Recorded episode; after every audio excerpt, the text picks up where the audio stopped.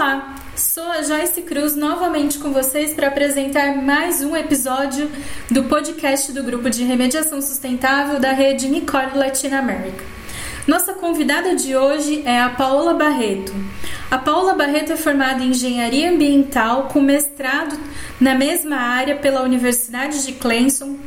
Atualmente ela é consultora engenheira na empresa Jacobs nos Estados Unidos ela tem vasta experiência em projetos na América Latina, eh, no Brasil, na Argentina, na Colômbia, principalmente atendendo clientes globais como a Corteva, a antiga Dupont, e desenvolvendo aí várias palestras, workshops com o nosso grupo de remediação sustentável para divulgar aí esse conhecimento.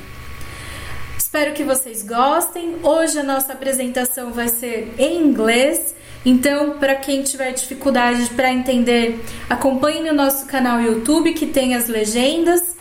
Qualquer dúvida, nos escrevam. Lembrem-se de curtir sempre os nossos episódios.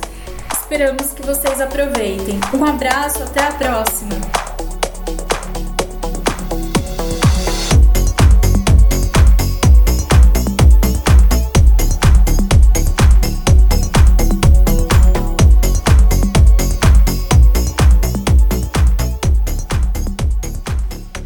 Hello, my name is Paola Barreto. I work for Jacobs as an environmental engineer out of the Philadelphia office. Today I am here with you in this podcast to talk a little bit about how can we transform global contaminated land.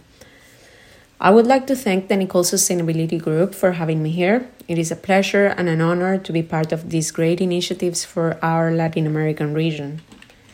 Let's start with a quick review of the agenda that we have for today's podcast. We will initiate our discussion touching base on global remediation landscape that will then be followed by an overview of basic circular economy concepts. Keeping those concepts in mind, we will then discuss how these help us developing a methodology to apply sustainability metrics in the investigation and remediation of contaminated sites.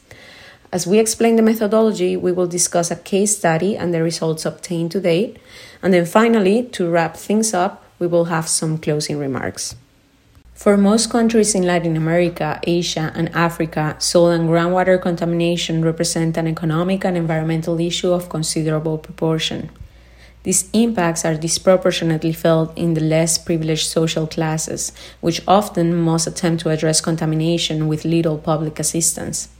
One of the major challenges that international regions face is creating regulations and public policies to promote effective risk management of contaminated areas.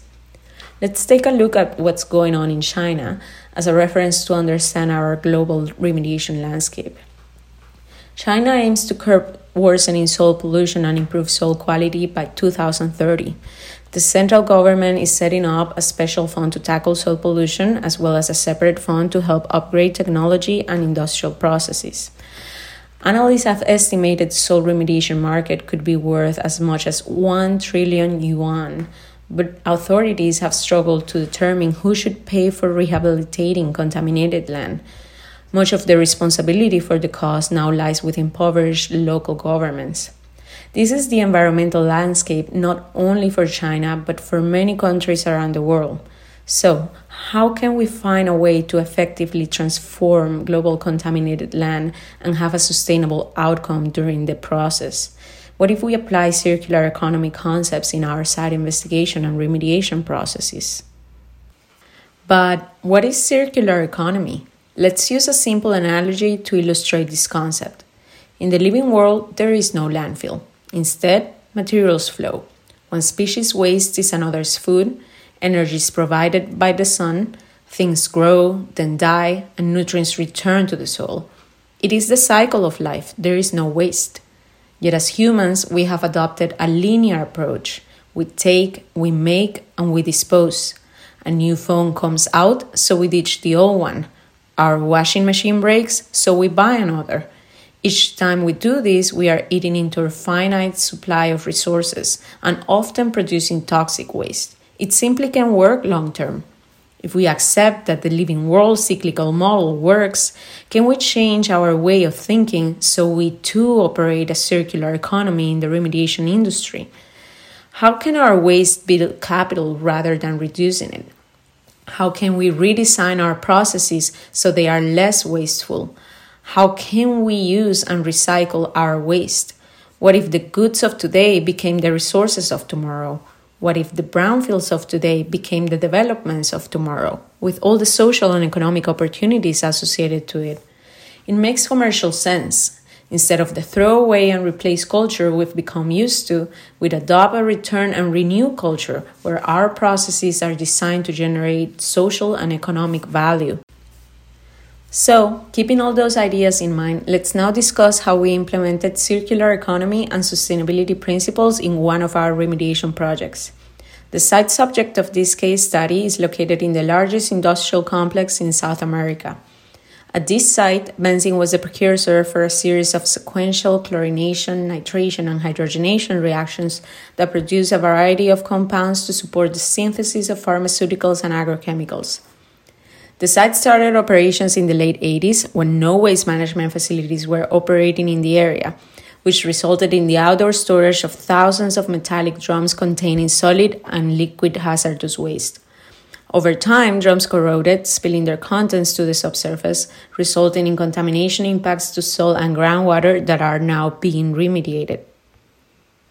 Let's now discuss how we implemented a sustainability approach in the ongoing characterization and remediation of this site. Our process consisted of defining a methodology that followed these steps. First, we established sustainable aspirations. Basically, it was a free thinking process where we dream of all the sustainable outcomes we wanted from this project. We then had a reality check and defined quantitative goals associated to those aspirations, keeping in mind the social and economic context of where this project was being implemented. Once quantitative goals had been established, we developed key performance indicators to help us track progress towards those goals we had set up. Key considerations to ensure that we had good performance indicators include making sure that those indicators were relevant to the operation and that they were easy to track over time and measurable. We then implemented best management practices to help achieve our sustainability goals. We used the ASTM standard for green remediation to help us identify sustainability opportunities associated to environmental aspects of the project.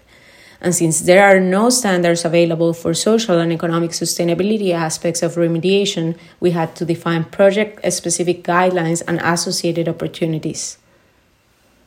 Let's now discuss some of the results we have obtained to date. First, the genesis of this project helped us establish Nicole Brazil, the very network we're doing this podcast for. The methodology we defined for this project was then divulgated in multiple platforms, including presentations and workshops throughout Latin America and in the United States. Our second achievement resulted in the establishment of our very own environmental chemistry lab. When the site shut down operations, many great employees were let go. However, why not taking advantage of all the great knowledge they had and the facilities that were already in place? After all, former site employees knew these contaminants a lot better than ourselves. So instead of shipping samples for analysis to external labs, we had all environmental samples analyzed by them. We have high quality data, real time results, employees are local and flexible, but also isn't this a great opportunity to establish an environmental lab that can generate revenue opportunities to help finance site cleanup? Our third achievement is focus on people and research and development. Young engineers that had been supporting site cleanup went abroad to complete graduate degrees, and they all had research projects focused on developing innovative remedial solutions. Now that they have graduated, they are back working in this project and are helping with training local resources. Our fourth achievement is centered on water usage. Site engineers collected more than a thousand cubic meters of rainwater and used it to support the decontamination of all industrial infrastructure that was being removed from the site after shutdown. The fifth achievement resulted in the reuse of over 500 cubic meters of wastewater from the contamination of former process units. This is equivalent to 32% of the total wastewater generated during this project. Our sixth achievement consisted of establishing a passive water potabilization system using rainwater as the source of supply. Other positive outcomes from this project include reuse of decontaminated concrete from demolition activities to support site remediation. Some of the technologies being tested on site are focused on biological processes that are very sensitive to pH, and we can help regulate pH by using crushed concrete. We are also implementing greener remedial technologies such as engineered wetlands using native plant species. In addition to this, all soil that has been cleaned up is being reused on site. Also, all scrap metal resulting from demolition and removal of industrial infrastructure was sold to help finance the project. Keeping in mind the results we just shared, and to conclude this podcast, we wanted to challenge the remediation industry to always keep in mind that waste and environmental liabilities can build capital rather than reducing it. Thank you very much for your time and attention today.